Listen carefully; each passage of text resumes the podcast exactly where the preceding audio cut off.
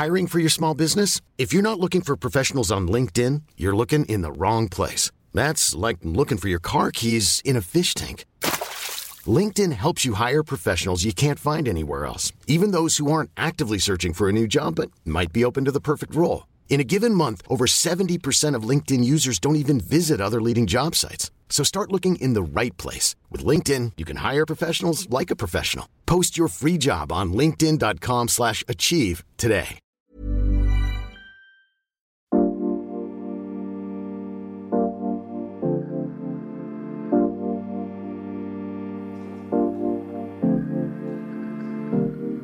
Warum haben viele Yogalehrerinnen trotz jahrelanger Erfahrung Muffensausen vor dem Unterrichten? Warum fühlen sie sich als Fake? Herzlich willkommen zum Yoga Easy Podcast Besser Leben mit Yoga. Ich bin Christine Rübesamen und spreche in dieser Folge mit der Ärztin Dr. Michaela Mutig über das Imposter- oder Hochstapler-Syndrom, die latente Angst, als Blender enttarnt zu werden und die Frage, wie man sich aus dieser speziellen Form des Minderwertigkeitskomplexes befreien und einen gesunden Stolz entwickeln kann. Erstmal aber rufe ich die Münchner Yogalehrerin Gabi Bosic an. Sie ist gerade mit ihrer Familie in Ferien und spricht nicht nur sehr ehrlich über ihre eigene Erfahrung mit diesem Syndrom, sondern hat auch handfeste und überraschende Lösungsvorschläge.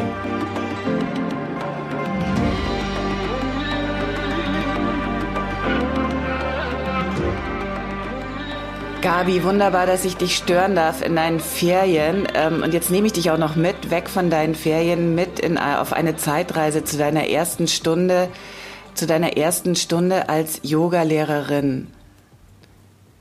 Was erinnerst du? Mhm. Ah! Ähm, ja, ich weiß es gar nicht mehr, welche die erste war, aber ich glaube, die erste war gar nicht so schlimm, weil die, erst, die ersten paar haben sich ergeben, dadurch, dass meine Freundinnen mich immer gefragt haben, du sag mal, du machst denn dieses Yoga und irgendwie strahlst du voll und ich glaube, dir geht's besser. Seitdem zeigst du uns das mal, wir wollen aber nicht irgendwo anders hingehen. Und damals habe ich ja gar nicht, äh, äh, also ich hatte keine Lehrerausbildung. Ähm, noch nicht. Und dann habe ich gesagt, na klar, dann kommt, kommt halt zu mir. Und so sind sie zu mir gekommen nach Hause und ich habe sie in meinem Wohnzimmer unterrichtet. Klar war ich so vielleicht ein bisschen nervös, aber eigentlich nicht. Eigentlich war es eher so ein Freundschaftsdienst. Und dann ging das einige Monate, ähm, bis dann zu viele Leute in mein Wohnzimmer kommen wollten und auf einmal alle sechs da vorne standen und ich natürlich keinen Platz im Wohnzimmer habe für sechs Leute zum Unterrichten. Und da habe ich dann gedacht, okay, ähm, jetzt muss ich aber Yogalehrerausbildung machen, weil jetzt äh, muss das irgendwie ein bisschen offizieller werden. Also die Anfänge waren eigentlich eher unbedarft und da hatte ich jetzt keine große Zweifel oder Nervosität oder so. Ich habe einfach mit meinen Freundinnen äh, das geteilt, was ich, was mir geholfen hat oder was ich cool fand. Ich will natürlich darauf hinaus, dass viele Yogalehrerinnen äh, sehr nervös sind vor dem Unterrichten und unter dem äh, berühmten Imposter-Syndrom leiden. Das heißt, sie trauen sich nichts zu und äh, auch wenn sie eigentlich gut sind, hadern sie ständig äh, mit ihrem Erfolg und denken, nee, Moment, äh, ich könnte jede Sekunde auffliegen. Erinnerst du dich an solche Gefühle? Gab's das mal? Absolut, mein Gott, die gibt es immer noch. Ich glaube, das ist auch was ganz Natürliches ähm, und zu einem gewissen Grad vielleicht auch was Schönes, wenn es eine, wenn es ein Excitement ist, also eine Aufregung, aber klar, wenn es in eine Panik übergeht und, und in totale Angst, die einen dann zurückhält und durch die man sich dann selber immer sabotiert, weil man glaubt, nicht gut genug zu sein. Also äh, ja, das hatte ich. Ich erzähle vielleicht eine Geschichte. Und zwar war ich in Hongkong auf der Yoga-Konferenz und habe dort unterrichtet. Das ist auch lange her, 15 Jahre her oder so. Und ich weiß, dass ich da ähm, sehr nervös war, weil auf der Konferenz waren meine Lehrer, Sharon und David, waren total viele bekannte, wirklich berühmte Lehrer, die ich bewundert habe, bei denen ich gelernt habe. Was weiß ich, David Swenson, Sean Korn und so weiter. Wirklich tolle, tolle Menschen, die mich äh, auch sehr inspiriert haben auf meinem Weg. Und ich war auch auf diesem Line-up. Und dann war, ich war so nervös, dass also ich hatte Magenschmerzen und habe dann der Sharon, meine Lehrerin, gesagt, du, ähm, weißt du, mir geht's echt nicht gut. Ich glaube, ich kann das nicht. Ich, ich kann, ich muss jetzt unterrichten, aber ich habe dieses Flattern im Magen und mir ist einfach fast wie ein bisschen schlecht. Ich, ich glaube, ich bin nicht, ich bin nicht gut genug, um hier zu sein. Und dann hat sie ähm, diesen Flyer genommen vom, ich glaube, das hieß Yoga Evolution, Evolution of Yoga hieß die Conference. Und dann hat sie mir auf dem Flyer gesagt, sag mal, siehst du, das ist der Flyer. Mhm, ja, äh, sag mal, du stehst da drin irgendwo oder zeig mir mal, wo ist deine Stunde? Dann habe ich ihr gezeigt, da stand Gabriela Bosic und das Thema der Stunde. Und ähm, da hat sie gesagt, you see, uh, you know how you're ready? Äh, weißt du, wie du bereit bist und äh, worauf willst du hinaus? Und sie so, schau, lies hier, da steht es.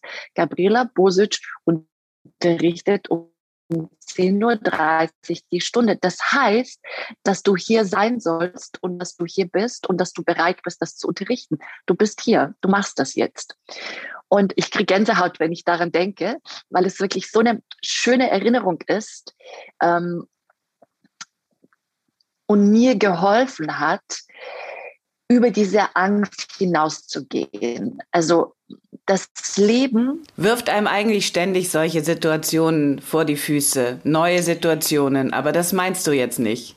Wir vertrauen ganz oft dem Leben nicht und wir, wir sind dann in einer Situation, in der wir selber nicht glauben können, dass, äh, dass wir da sein dürfen. Ich kenne das sehr wohl. Aber die Tatsache, dass du da bist, dass du in diese Yoga-Klasse bist, dass die Menschen kommen, dass du eben, für mich war das auf diese Konferenz bin, ist schon, sagt schon alles. Du bist da und du bist immer da, wo du sein sollst. Das ist eine der Grundsätze ähm, im Yoga. Da, wo ich bin, will ich sein und da, wo ich bin, bin ich. Es gibt ja nur dieses Hier und Jetzt. Ja, und das ist nie ein falscher Ort. Das ist einfach genau das Richtige. Aber wie erklärst du dir, dass Yogalehrerinnen auch noch Jahre später, also eigentlich mit all der Routine, die sie schon haben, mit all den Jahren, mit all den Hunden, die sie schon ähm, äh, demonstriert haben, auf dem Buckel immer noch diesen Leidensdruck haben und immer noch das Gefühl haben, sie haben da vorne eigentlich nichts verloren. Denn das gibt's ja. Darunter leiden viele. Ja, das stimmt. Ähm, das stimmt. Es gibt ja, also es gibt ein Buch, das heißt Yoga Sutra für uns Yogis, ein recht wichtiges Buch. Und in diesem Yoga-Buch wird Selbstzweifel oder Zweifel als eines der wichtigsten oder den größten äh, Hindernissen auf dem Yoga-Weg genannt. Also das wird kommen, das ist so. Und äh, auch das kenne ich. Also manchmal natürlich auch vor der, vor der, vor einem wichtigen Seminar oder so denke ich, kann ich das wirklich? Wissen Sie, weiß ich wirklich, wovon ich spreche? Ähm, was mir hilft, ich weiß nicht, woher das kommt. Ich bin keine Psychologin. Ich kann das nicht jetzt so in der Form erklären, warum manche das so stark ausgeprägt haben oder nicht. Das weiß ich nicht.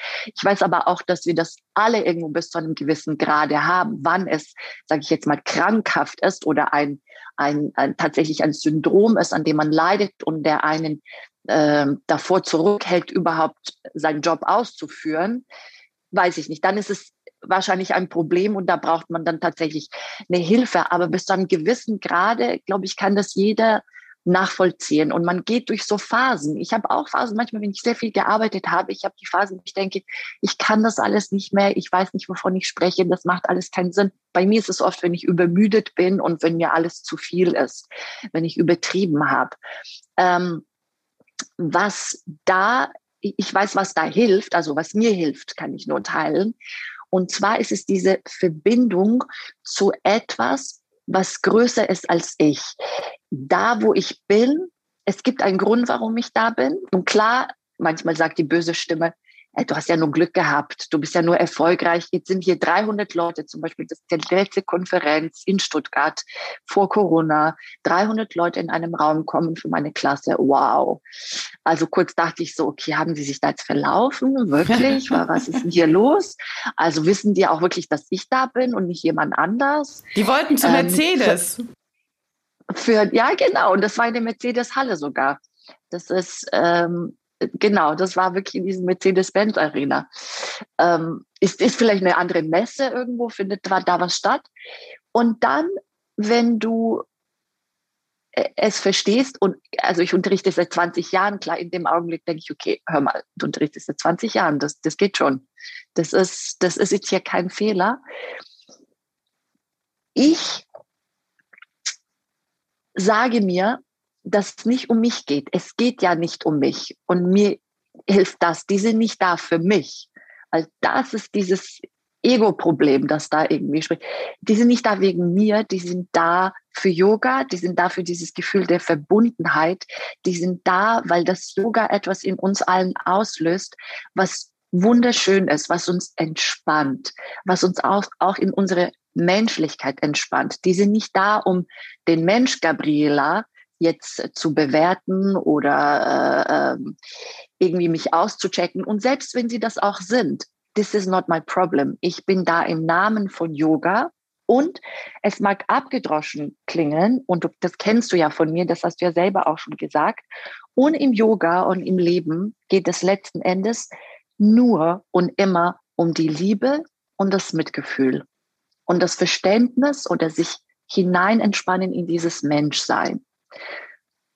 Also ist das meine einzige Aufgabe. Und wenn ich das als meine einzige Aufgabe sehe und wenn ich mich daran erinnere, warum ich da bin, dass es nicht um diese Person hier geht, um mein Aussehen, um mein Akzent, um mein irgendwie, wer auch immer, wie auch immer ich Yoga unterrichte, sondern dass ich aus welchem Grund auch immer dieses Geschenk habe, Yoga unterrichten zu können und dass ich aus welchem Grund auch immer, selbst wenn ich es anzweifle, eingeladen bin, das zu machen.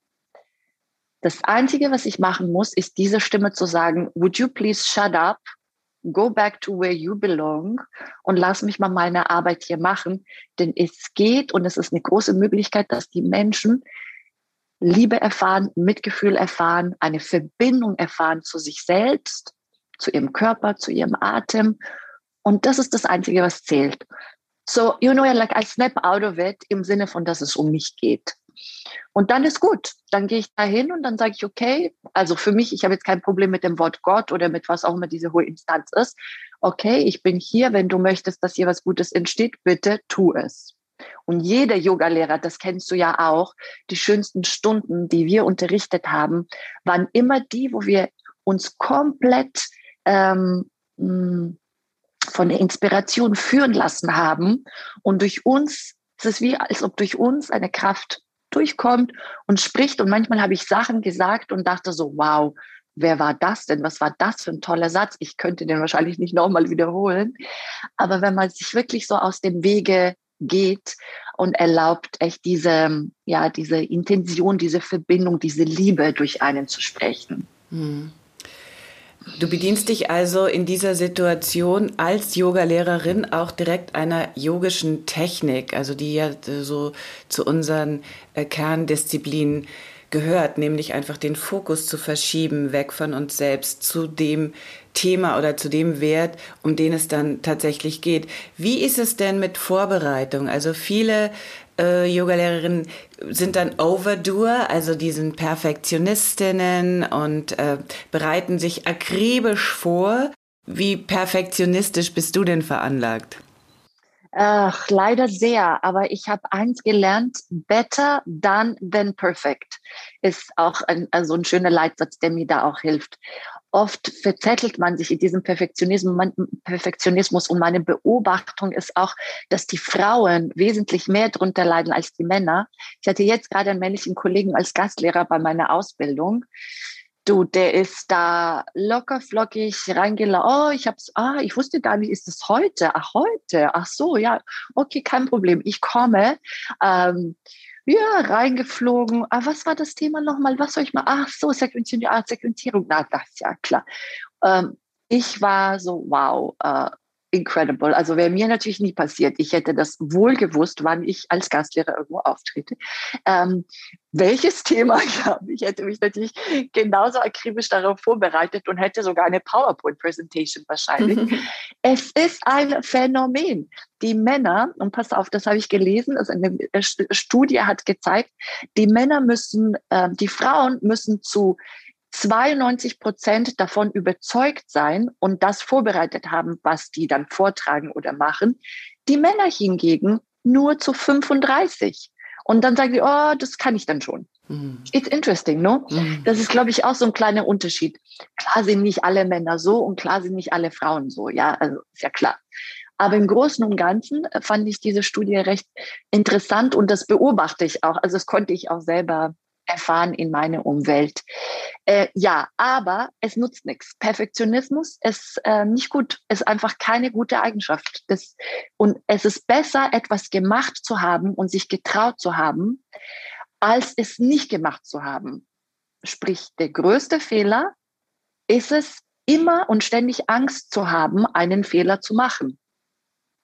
Das ist dann der einzige Fehler, den wir machen können, weil wir dann nie in Handlung gehen. Und ich weiß, dass ähm, der Tag, an dem du sagst, jetzt bin ich ready, heute bin ich bereit, sei es ein, so ein Seminar zu unterrichten, eine Ausbildung, Fortbildung, Retreat, whatever, you know, eine Klasse, wie auch immer. Der Tag, an dem du wirklich das Gefühl hast, ich bin jetzt 100% ready. Wird nicht kommen. Endlich nicht. nee. Und dann, dann machst du das. Und wie gesagt, und besser du machst es und es ist dann gemacht und du lernst dann aus dieser Erfahrung heraus, als ähm, äh, du wartest, bis dann das, das, der perfekte Setup kommt. Mhm. Wenn es den nicht gibt, den gibt es einfach nicht. Mhm. Wir haben dann Erfolg, das Ganze funktioniert, wir haben uns nicht zu sehr vorbereitet, wir sind da lässig reingegangen, alle sind happy. Und dann kommt der Punkt, wo wir sagen, das ist aber sicher nur Zufall und das nächste Mal wird es sicherlich schief gehen und spätestens das nächste Mal fliege ich auf und alle werden aufstehen und davonrennen. Das heißt, dieses Imposter-Syndrom wächst mit den Jahren. Das hat mich erschreckt. Mhm. Du, ich hab, kennst du, du kennst ja Gurmuk natürlich und ich glaube, viele der Zuhörer mhm. jetzt hier mhm. äh, auf der Plattform werden ja auch die Gurmuk kennen. Ist meine große Inspiration, eine meiner wichtigsten Lehrerinnen. Die hat es mir, also es ist jetzt vielleicht vier, fünf Jahre her, ähm, aber ich hatte mal, äh, die war zu Besuch in München und dann hat sie gesagt, weißt du, es ist, es ist unglaublich, aber manchmal und immer noch habe ich dieses Gefühl, ich kann eigentlich gar nichts. Und ähm, also genau das, was du hm. beschrieben hast, ja. Das, und die ist jetzt, ist sie, glaube ich, 74, wenn ich mich nicht täusche, oder 73. Also wird sie ja 69 oder sowas kurz vor 70 gewesen sein, als sie das gesagt hat. Das hat mich ehrlich gesagt entspannt, als ich das gehört habe. Scheinbar, ähm, scheinbar ist da was. Und meine Theorie, also Theorie. Meine Überlegung ist auch, wir Yoga-Lehrerinnen oder Menschen, die sich zum Yoga so hingezogen fühlen, dass die dann letzten Endes eine Ausbildung machen und, äh, und unterrichten und wirklich die das so zu ihrem äh, Leben irgendwo auch gemacht haben. Ja, ich trenne ja da jetzt auch nicht groß von mm. meinem Beruf und, und Leben und das ist irgendwie, das fließt schon irgendwie alles zusammen, for better or worse. Also ich sage nicht, dass das unbedingt auch immer gut ist, aber äh, wir sind schon ein bisschen extremer, ja, nicht ein bisschen, wir sind extremer als der, als zum Beispiel mein Mann, der zweimal in der Woche Yoga macht oder morgens sein kurzes Programm von fünf Minuten, auch öfters als das, aber der jetzt nie da so eingestiegen ist oder ein, sage ich jetzt mal, regulärer Schüler in unseren Klassen. Also, ich finde, dadurch, dass wir von Haus aus extreme Persönlichkeiten sind oder das so extrem gebraucht haben, diesen Halt in Yoga zu finden und schon irgendwo alle unter einem Selbstoptimierungszwang leiden, weil wir Yoga dann machen, um wirklich gute Menschen unter Anführungszeichen zu werden oder, oder dass es uns besser geht, dass wir irgendwie diese ganzen Werte auch tatsächlich leben, wie Mitgefühl, Verständnis, Toleranz, äh, Flexibilität und so weiter dass es uns dann vielleicht auch noch ähm, deswegen öfters passiert, auch nach 15, 20, 10 Jahren Unterricht. Weißt du, weil wir äh, schon solche Persönlichkeiten sind, die schon so ausgerichtet sind auf diesen Achtsamkeitsweg, Achtsamkeitsweg. Wir machen uns einfach zu viele Gedanken manchmal. Mhm. Macht das Sinn, was ich sage? Also es ist, weil es unser Thema ist ja äh, Selbsterforschung, Erkenntnis, Svadhyaya nennen wir das nicht, also Selbststudium, achtsam sein, Nabelschau übertrieben, ja fast. Und dass es eventuell auch daher kommen könnte, weil das unser Thema so sehr ist, dass wir das dann ständig hinterfragen. Bin ich jetzt wirklich gut genug? Kann ich das? Ist das jetzt, ich, eigentlich kann ich ja nichts. Eigentlich weiß ich gar nicht, warum ich hier bin. Also natürlich kann ich eine Yoga-Klasse unterrichten, aber ist das wirklich was Besonderes, als dass mir die Menschen jetzt da so zuhören und ich was zu sagen habe? Das ist schon äh, ein verrückter Beruf mit einem sehr äh, großen Spektrum, äh, mit einem sehr großen Leidensspektrum. Ähm, sag mir vielleicht äh, zu allerletzt noch, ähm, woran scheiterst du denn und was macht dir Spaß, wenn du unterrichtest? Mir macht das gesamte Paket Spaß. Also mir macht es Spaß, den Menschen zu zeigen, dass auch ganz einfache Sachen im Yoga eine große Wirkung haben. Vielleicht kommt es jetzt auch durch, äh, dadurch, dass ich schon länger unterrichte und selber jetzt älter bin als am Anfang von meiner Karriere, dass es äh, nicht um die Akrobatik geht, sondern um die Verbindung und dass es durch einfache Sachen, durch einfache Bewegungsabläufe, durch äh, Pranayama, durch einfache Atemübungen und ähm, Impulse, die aus der Yoga-Philosophie kommen, wie sei es jetzt Yoga Sutra oder Bhagavad Gita. Das, man muss ja da kein Sanskrit können oder ein großer Philosophiekenner sein. Aber das sind so ein paar ganz einfache Impulse, die ich in den Unterricht einfließen lasse aus diesen ähm, Schriften, auch Upanishaden oder was, die die Menschen zum Nachdenken bringen, worum es wirklich geht, was wirklich wichtig ist. Ähm, und ich glaube, das macht mir Spaß, dass das dann eine Auswirkung hat im Alltag, also in unserem Verhalten den anderen gegenüber, unserer Familie, Freunden und so weiter. Woran ich scheitere, ich weiß nicht, ob ich scheitere. Ich glaube, das, was ich nicht kann, das lasse ich auch einfach sein. Also ich bin zum Beispiel kein Spezialist in funktionale Yoga-Anatomie oder so, ja. Dann unterrichte ich halt keine funktionale Yoga-Anatomie. Ich, ähm, ja, ich glaube ja auch, dass, dass die, die jetzt eine Yogastunde ist auch kein Ort, wo man etwas wo man experimentieren soll an den Yogaschülern. Daher das mit dem Scheitern, weil vielleicht habe ich es nicht richtig verstanden, wie du die Frage meinst, weißt du, aber ich würde nicht etwas unterrichten, wo ich mir selber nicht sicher bin, dass ich das kann, dass ich das erlebt habe und dass ich die durch diesen Prozess führen kann. Es ist ein ähm, ständiger, ständiger Reflexionsprozess, äh, dem wir uns da unterziehen sollten. Also wir kennen es ja von den äh, Psychologen, die haben Supervision. Es äh, ist eigentlich schade, dass das äh, in der Yoga-Welt gar nicht existiert. Ich habe das Gefühl, viele ähm, Lehrer, und es gibt ja so unfassbar viele mittlerweile, ähm, haben, haben Themen und Probleme und wissen eigentlich gar nicht so recht, wohin damit. Ich kriege manchmal Briefe und da, das tut mir dann wirklich leid. Also eigentlich schade, dass wir so ein System nicht haben. Sollten wir das nicht einführen? Das ist ein toller Vorschlag. Das ist eine tolle Idee. Ja, ich stimme dir total zu. Also ich habe, ich bin da sehr, ähm, ich, ich bin mir dessen bewusst, weil was passiert, ist dann eben Spiritual Bypass, diese spirituelle Umgehung, weil du keinen hast, da als ein Reality-Check von dem, was ist. Und man kann sich natürlich unter dem Deckmantel der Spiritualität und Yoga alles so großartig zurechtbauen. Ähm, und da lebt man einfach wirklich an der Realität vorbei. Finde ich auch erschreckend manchmal, äh, was ich in der Yoga-Szene sehe. Und das nehme ich mir sehr zum Herzen. Das unterrichte ich auch in meiner Lehrerausbildung zum Beispiel. Gibt es ein Thema Shadow Work, also Schattenarbeit und spirituelle Bypass, wie man, wovor man sich hüten soll, gerade um diese äh, diesen Fanatismus von Ideologien, Gurutum und das Ganze, dem keine Chance mehr geben. Das ist ganz wichtig und bei sich selbst anzufangen. Und da habe ich äh, meine Mentoren, zu denen ich dann renne oder ähm, ähm, Fragen stellen kann. Und ich finde das unheimlich, unheimlich wichtig. Mhm.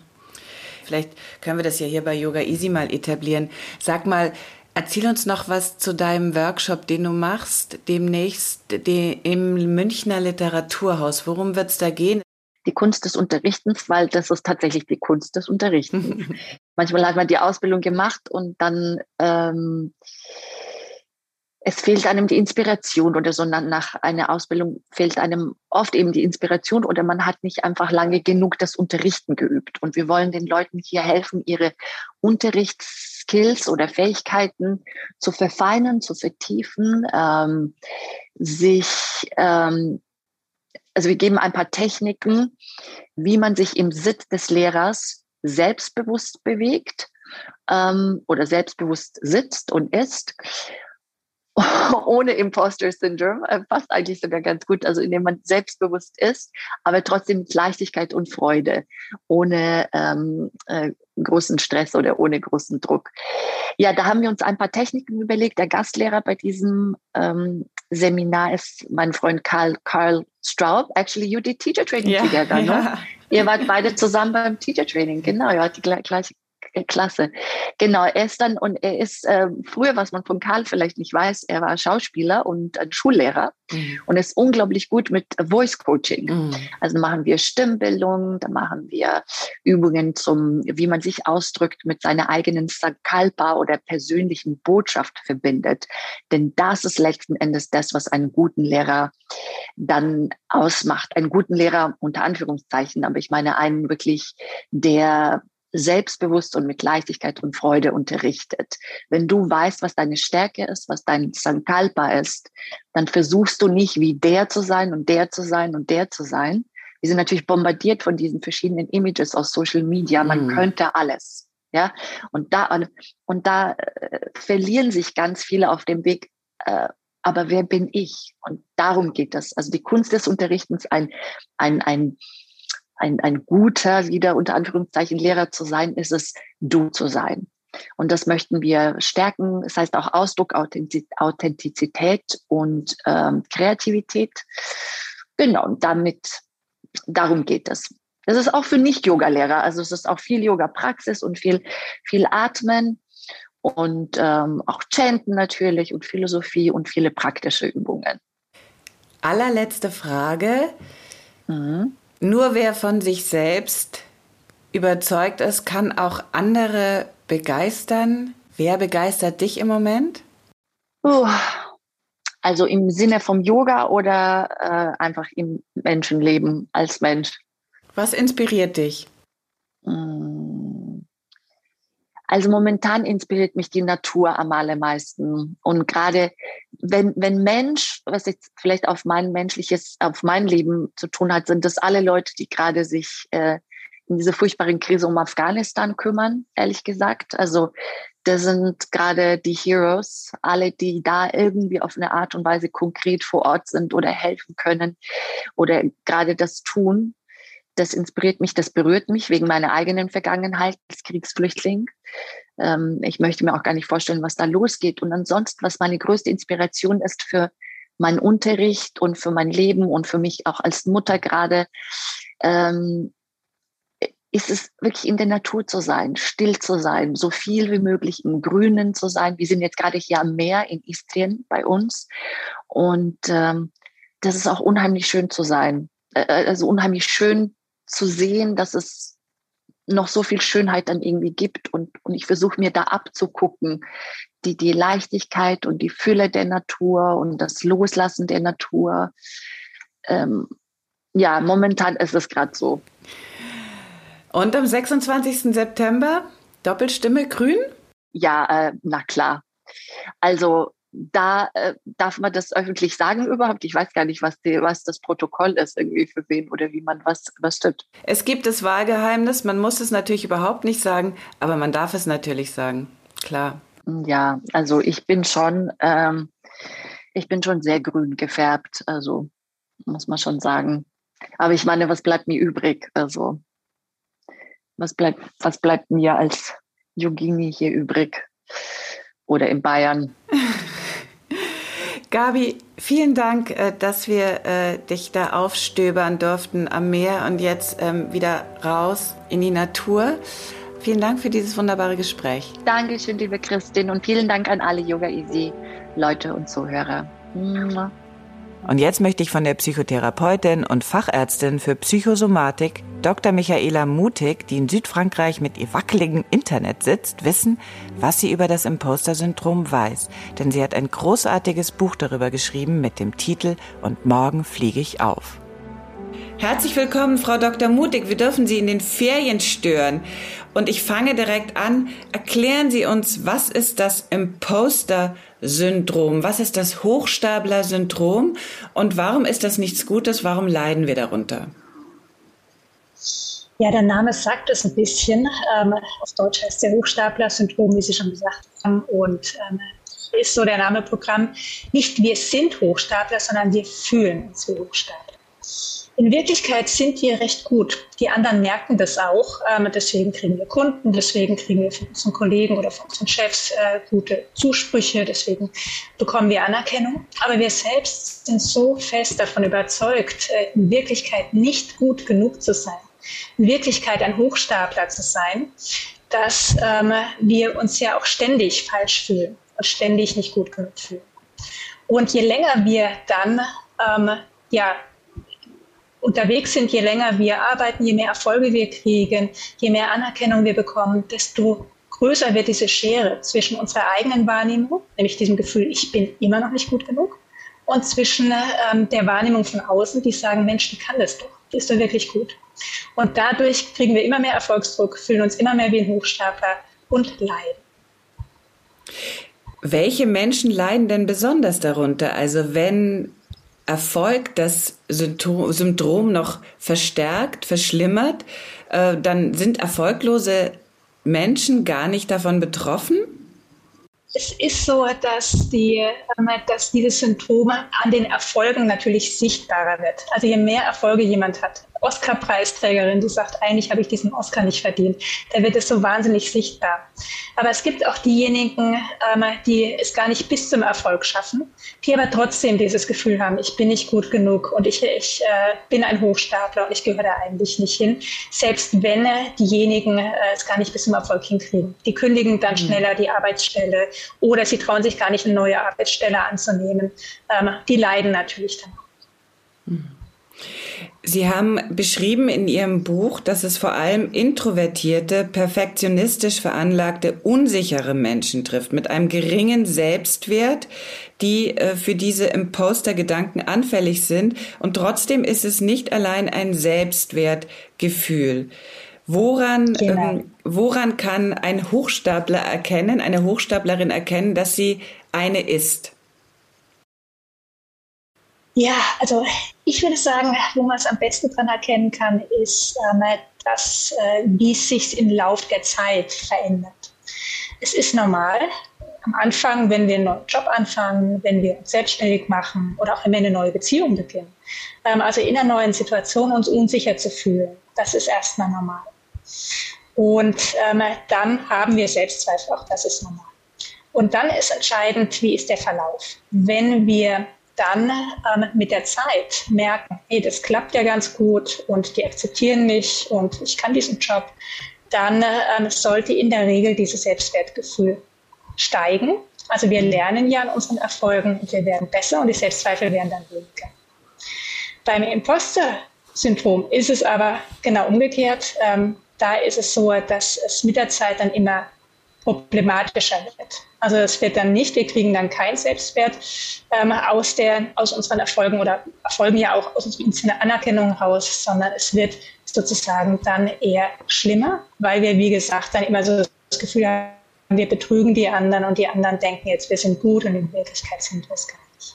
Und ich finde, daran können wir es am ehesten merken, ob wir betroffen sind, ob es unser Leidensdruck mit der Zeit eher schlechter wird, dann mhm. ist es eher ein Hochstapler-Syndrom oder ob er besser wird. Yoga-Lehrerinnen, die sich ja eigentlich äh, außerhalb der Leistungsgesellschaft positionieren und das Leben im Hier und Jetzt predigen, äh, leiden auch unter diesem Imposter-Syndrom. Welchen Zusammenhang gibt es denn zwischen unserer Leistungsgesellschaft und dem Imposter-Syndrom? Einen ganz deutlichen Zusammenhang. Denn äh, gerade wenn wir sehr viel über Leistung definieren, unseren Selbstwert auch von Leistung abhängig und wenn wir dann außerdem auch noch in dieser Welt äh, leben, wo das ja überall propagiert wird, ähm, du musst Leistung bringen, du musst erfolgreich sein, ähm, glücklich ist man nur, wenn man reich ist, wenn man sechsstelliges Monatseinkommen hat oder was weiß ich, ähm, da ist es ähm, noch mal schwieriger. Und je mehr ähm, dieses äh, propagiert wird, Leistung ist das neue Glück, ähm, desto ähm, schwieriger ist es auch für Menschen mit Imposterphänomen, ähm, da gesunden Selbstwert zu entwickeln und aus dieser Falle rauszukommen. Perfektionismus ist ja bis zu einem bestimmten Grad einfach nur Gewissenhaftigkeit und damit eigentlich was ganz Positives. Man fühlt sich verantwortlich, man will seine Sache möglichst gut machen. Wann schlägt diese Gewissenhaftigkeit in Perfektionismus um und wann äh, dieser Perfektionismus zum Imposter-Syndrom? Sie haben es ganz schön gerade formuliert, nämlich mit der Gewissenhaftigkeit die Dinge möglichst gut zu machen. Ich finde, das ist also das gesunde Maß. Zu sagen, es soll möglichst gut sein. Die Perfektionisten, und das sagt der Name schon, die sagen nicht möglichst gut. Die sagen, wenn es noch besser ist, ist gut nicht gut genug und es muss perfekt sein. Es reicht noch nicht mal, das Beste zu sein, es muss perfekt sein. Perfekt heißt fehlerfrei. Und das schaffen wir ja gar nicht. Das ist ja gar nicht möglich, ähm, nie mhm. zu keiner Zeit äh, Fehler zu machen. Vor allem, weil wir ja oft rückblickend erst erkennen, dass manche Entscheidungen vielleicht falsch sind oder manche Reaktionen äh, nicht so gut waren. Ähm, das heißt, wir können ja gar nicht äh, allen Wissens sein. Wir müssen zwischendurch, ganz normal machen wir auch Fehler. Perfektionisten erlauben sich das aber nicht. Und ähm, weil sie dann das Gefühl haben, wenn es nicht perfekt ist, ist es nicht gut genug, ist das natürlich wieder Wasser auf der Mühle des Imposterphänomens. Mhm. Ihre These lautet, eine Ihrer Thesen lautet, dass äh, Erfolg dann zum Verhängnis wird, wenn es am Vertrauen in die eigenen Fähigkeiten mangelt. Können Sie das genauer erklären? Welche Rolle spielt Vertrauen? Ja, das erste ist ja ähm, Vertrauen in die eigenen Fähigkeiten. Das heißt, ähm, diese Grundüberzeugung, ich kriege das schon irgendwie wenn wir das haben, haben wir richtig viel Glück. Denn dann schaffen wir in der Regel auch ähm, die, die Anforderungen des Lebens ganz gut zu bewältigen.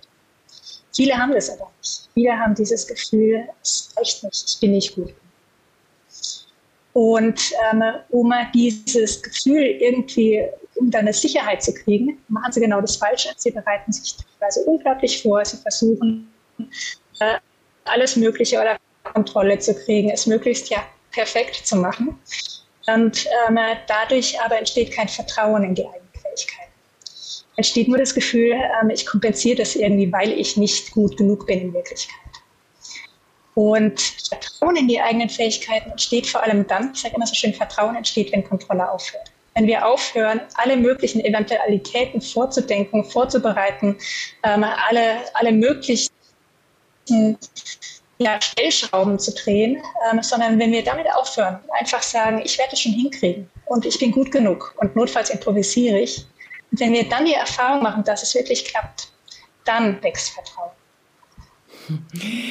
Es gibt trotzdem leider einen Art Teufelskreis, den Sie sehr schön äh, beschreiben, aus Wahrnehmung, Bewertung, Gefühle, Verhalten. Das eine führt zum anderen. Man kommt da gar nicht mehr so richtig raus. Diese äh, einzelnen Schichten oder Stationen, können Sie die noch mal im Einzelnen skizzieren? Wahrnehmung, Bewertung, Gefühle, Verhalten. Wie, äh, warum fängt es mit der Wahrnehmung an? Wenn wir zum Beispiel bestimmte Signale gar nicht wahrnehmen. Zum Beispiel das Stirnrunzeln vom Chef oder ähm, irgendwie jemand, der im Publikum gähnt, zum Beispiel. Wenn wir Signale gar nicht wahrnehmen würden, würden wir gar nicht sofort mit Angst reagieren. Das heißt, ähm, was bei uns, ähm, bei den Menschen mit Imposterphänomen oft ist, ist diesen, diesen Fokus auf den Fehlern zu legen, auf den eigenen Fehlern. So ein bisschen als hat man eine innere Suchmaschine, die sofort jeden einzelnen Fehler, jede Unsicherheit bei sich selber bemerkt oh mein Gott, jetzt laufe ich gerade rot an. Oh je, jetzt habe ich gerade gestottert.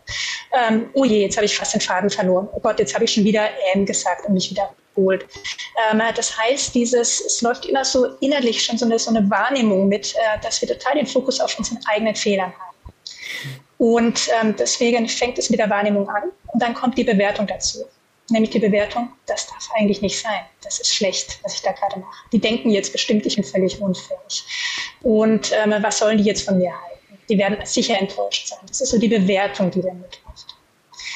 Und ähm, durch diese Bewertung, ähm, das, was ich gerade tue, ist nicht gut genug, dann kommt oft die Versagensangst, da kommt oft der Druck, also das Gefühl kommt dadurch, wird dadurch ausgelöst. Noch schwieriger wird es, ähm, wenn unsere eigene Bewertung, also ich bin ja so schlecht gewesen und ich habe so viele Fehler gemacht, überhaupt nicht mit dem übereinstimmt, wie die anderen und was die anderen uns rückmelden. Wenn die anderen nach so einem Vortrag kommen und sagen, hey, das war richtig toll, ich fand es so spannend, wie du das erklärt hast und ich habe da voll profitiert. Ich selbst habe aber bei dem Vortrag dieses Gefühl, ich habe doch nur rumgestottert und Mist erzählt, dann ist da so eine Diskrepanz. Und wir lösen die Diskrepanz nicht, indem wir an unserer eigenen Wahrnehmung zweifeln und unserer eigenen Bewertung zweifeln, sondern wir lösen die Diskrepanz, indem wir sagen, den habe ich ganz schön getäuscht. Hm. Und den werde ich, weil ich ihn getäuscht habe, werde ich ihn auch irgendwann enttäuschen. Und diese Angst, den anderen zu enttäuschen, die macht dann wieder diesen Erfolgsdruck. Und die führt dazu, dass wir uns noch weniger zutrauen und dass wir denken, bloß nicht nochmal so eine Herausforderung, bloß nicht nochmal so einen Vortrag, weil dann habe ich vielleicht nicht so ein Glück und dann enttäusche ich sie. Ich kann ein Beispiel äh, nennen, das diesen Prozess nochmal demonstriert, den Sie gerade beschrieben haben. Wir Yogalehrerinnen kennen das sehr gut. Wir haben eine Klasse voller äh, begeisterter Schüler, die alles mitmachen, die sich wunderbar fühlen, atmen, schwitzen. Es ist eine gute Energie im Raum und unsere Wahrnehmung geht wohin? Auf die eine Schülerin, die äh, missvergnügt ähm, in ihr Handy tippt und wir können diese Wahrnehmung gar nicht äh, lösen von dieser einen unzufriedenen Person, die dann auch noch früher rausgeht und wir denken, um Gottes Willen, was haben wir denn da gemacht? Und die 30 zufriedenen Yogis, äh, die sich hinterher gut fühlen und gut gelaunt nach Hause gehen, vergessen wir. Also das nochmal als Demonstration. Jetzt knüpfe ich an das an, was Sie zuletzt gesagt haben, denn so heißt auch ein, eine Überschrift aus Ihrem Buch. Ähm, wir sollen, wir, wir sollen ruhig mal äh, lernen, die Menschen zu enttäuschen. Was meinen Sie da? Das war, finde ich, nochmal übrigens ein richtig gutes Beispiel mit diesem ähm, 30 zufriedene Yogi, ja. aber eine nicht. Und den Blick haben wir nur auf der eine und diese eine zählt so viel mehr als die 30 anderen. Das ist so was ganz, ganz Klassisches. Mhm. Und da, ähm, wenn Ihnen das auffällt, immer darauf achten, ähm, dieses diese, diese Quantität, also die Relation zu sehen, zu sagen, das sind 30 Zufriedene, eine Unzufriedene. Es wird immer irgendjemanden geben, der mit nichts anfangen kann, aber die Mehrheit ist wichtiger. So helfe ich auch mir immer wieder und helfe ich auch meinen Kunden immer wieder, auch diese, ja, die ganzen Sachen wirklich in eine, in eine richtige Relation zu bringen. Nicht zu sagen, ähm, Perfektionismus, es müssen alle glücklich sein, sondern zu sagen, es darf auch mal ein oder zwei Ausreißer geben, wichtiges Dinge. So, und jetzt habe ich gerade Ihre Frage vergessen. Ein äh, äh, Kapitel eine, oder eine Überschrift in Ihrem Buch heißt, warum es so wichtig ist, andere zu enttäuschen. Das ist natürlich etwas provokant formuliert und äh, das müssen Sie jetzt nochmal erklären. Na klar. Ja, wir haben so wahnsinnig Angst, andere Menschen zu enttäuschen. Wir denken so, so gefühlt, ist immer so, das wäre ein Weltuntergang, dann werden sie uns nicht mehr lieb haben und dann ähm, ja, werden sie uns im schlimmsten Falle kündigen oder alle unsere Kunden laufen weg. Und wir ähm, stehen dann am Schluss so bettelarm und allein und ungeliebt da. Das ist ja so, so ein bisschen, ich sag mal, katastrophisiert, dieses Denken, was passieren würde, wenn, wenn wir Menschen enttäuschen. Wenn wir aber wirklich mal Menschen enttäuschen, und enttäuschen heißt ja erstmal nur das Ende einer Täuschung. Das heißt, die haben sich vielleicht äh, tatsächlich über äh, irgendwas äh, andere Erwartungen, als, als ich bieten kann. Ich muss sie vielleicht enttäuschen. Aber dann machen wir die Erfahrung, wenn wir die anderen enttäuschen, dass wir trotzdem noch liebenswert sind, dass äh, die trotzdem zu uns noch kommen und sagen, das ist doch kein Thema und ähm, da habe ich mich getäuscht, aber ähm, ich äh, finde die Arbeit, die du machst, sehr gut. Also wir haben nur dann ähm, die Möglichkeit zu erfahren, dass eine Enttäuschung gar nicht so schlimm ist, wenn wir uns auch mal trauen, das zuzulassen. Und das bietet ganz, ganz viel Freiheit dann dieses zu lernen, zu lernen auch, ähm, worauf kommt es denn wirklich an und ähm, auch so ein bisschen auch als Mensch wahrgenommen zu werden und nicht nur als, ich muss ständig perfekt sein und fehlerfrei sein. Ähm, das verschafft enorm viel Leichtigkeit am Leben. Mhm. Da sind wir eigentlich auch dann wieder beim Vertrauen. Ganz genau, ganz genau. Sie haben einige Notfallstrategien äh, skizziert, wie wir uns aus diesem Teufelskreis befreien, wie wir äh, so eine trügerische Selbstwahrnehmung besiegen können. Können Sie da noch mal äh, uns einige vorstellen zum Schluss? Ich nenne mal die wichtigsten zum Thema ähm, der Wahrnehmung. Das ähm, ich mal so schön benannt habe, die Welt besteht nicht nur aus Hundehaufen. Ich finde es so schön griffig. Wenn wir über eine Blumenwiese gehen, ähm, gibt es dort jede Menge schöner Blumen. Es gibt aber auch Krabbelfiecher, äh, es gibt Brennnesseln, es gibt Hundehaufen. Und ähm, der Punkt ist, worauf richten wir unseren Fokus? Sehen wir vor lauter Hundehaufen die ganze Blumenwiese nicht mehr? Sehen wir vor lauter ähm, Fehlern, die wir selber vermeintlich haben, unsere ganzen Erfolge nicht mehr?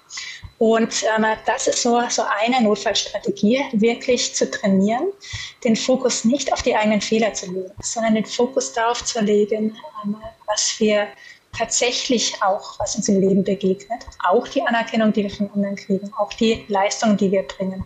Und äh, ich empfehle dazu immer auch so ein kleines Erfolgstagebuch zu führen, also abends aufzuschreiben, zu schreiben, was lief denn gut an dem Tag, ähm, worauf kann ich stolz sein, was habe ich, was ist mir gut gelungen. Das ist so eine der Notfallstrategien. Mhm. Und eine andere Notfallstrategie ist, äh, die habe ich benannt mit Trau, glaub niemals deinem Kritiker, zumindest nicht äh, ohne es zu hinterfragen.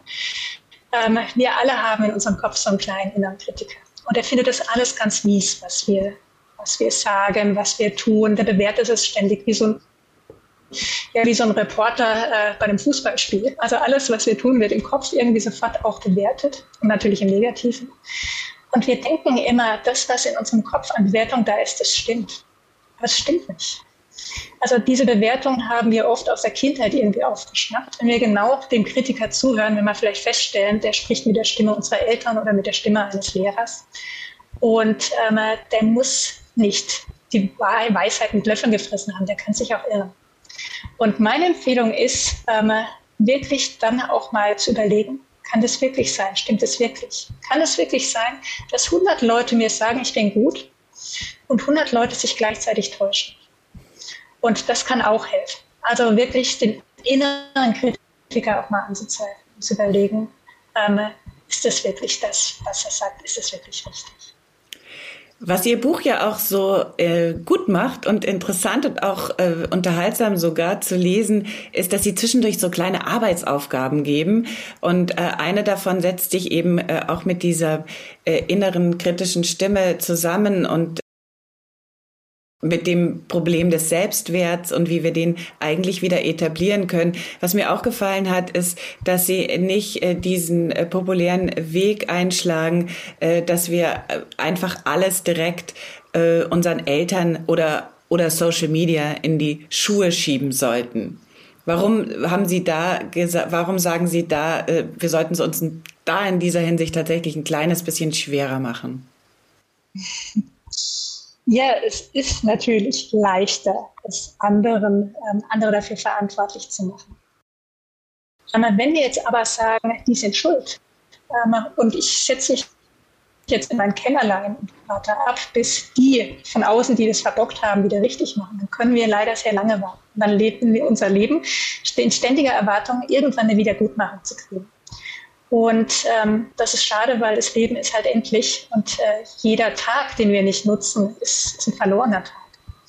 Und ähm, deswegen ist es weitaus besser zu überlegen, zu sagen, okay, es ist blöd gelaufen. Ähm, es ist einfach, äh, da habe ich ein schweres Päckchen bekommen da hätte ich vielleicht von meinen Eltern was anderes brauchen können oder da gab es Einflüsse, die, die mich verunsichert haben. Aber dann die Frage, was mache ich jetzt damit? Also die Verantwortung für sein Leben übernehmen, zu sagen, was kann ich jetzt tun, damit diese Wunde von damals heilt, damit diese Prägung von damals weggeht. Und äh, das heißt, es bringt uns wieder in diese Selbstverantwortung rein und bringt uns da in diese Möglichkeit überhaupt zu handeln weitaus besser, als uns im stillen Kämmerlein zurückzuziehen und darauf zu warten, dass irgendjemand anderes es tut. Wie ist es denn mit Ihnen persönlich? Haben Sie dieses Buch auch geschrieben, weil Sie damit äh, selber einen äh, wichtigen Schritt gehen sollten? Darf ich Sie das fragen? Ja, sicher dürfen Sie mich das fragen.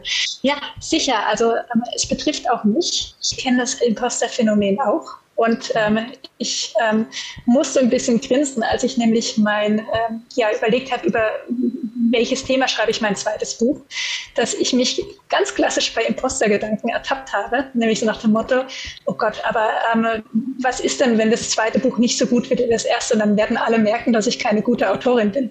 Also ganz klassisch Imposterphänomen.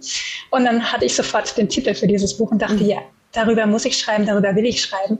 Vor allem, weil ich ja durch meine ja, lange Arbeit als Psychotherapeutin auch ähm, viel ähm, mit ähm, diesem Phänomen gearbeitet habe und auch selber ja für mich Strategien gefunden habe, damit umzugehen. Und ich denke, das ist was Wichtiges. Ich glaube, Imposter-Phänomen, wenn wir diese Persönlichkeit-Typen äh, haben, die uns äh, zum Imposter-Phänomen so ein bisschen, wo das Imposter-Phänomen begünstigt wird, so ganz werden wir das nicht los. Das heißt, es gibt immer wieder Situationen, wo wir uns ganz als nicht gut genug fühlen. Aber wir können lernen, damit umzugehen. Es gibt Strategien, die unsere, ja, ich sag mal, unseren Gedankenflutzirkus wieder einfangen können, wo wir ganz schnell uns wieder so ein bisschen, ja, zurechtruckeln können und sagen können, stopp, stimmt ja gar nicht. Wo wir unseren inneren Kritiker anzweifeln, wo wir unsere Wahrnehmung bezweifeln und wo wir dann unser Leben wirklich gut managen können. Genau wie der alte äh, Yogi Elvis Presley äh, gesungen hat, Stop, Smile and Listen. Meditation ist ja zum Beispiel so eine Technik. Ich danke Ihnen ganz herzlich für dieses Interview und ich kann äh, euch zu Hause allen dieses Buch wirklich nur ans Herz legen, eben auch, weil da so viel Platz ist. Das ist ein richtiges Arbeitsbuch, man kann da reinschreiben, man kann äh, da äh, tatsächlich sich reinwühlen und es macht äh, sogar Spaß. Herzlichen Dank und noch schöne Ferien in Südfrankreich. Dankeschön. Vielen, vielen Dank.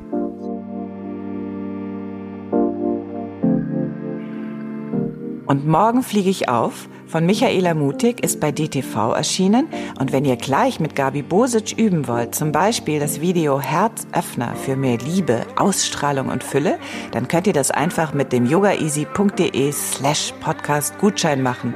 Und mir hilft es, wenn ihr mir einen Kommentar hinterlasst, wie wir unseren Podcast besser machen können, am besten auf iTunes und abonniert uns bei Spotify und überall da, wo es den Podcast zu hören gibt.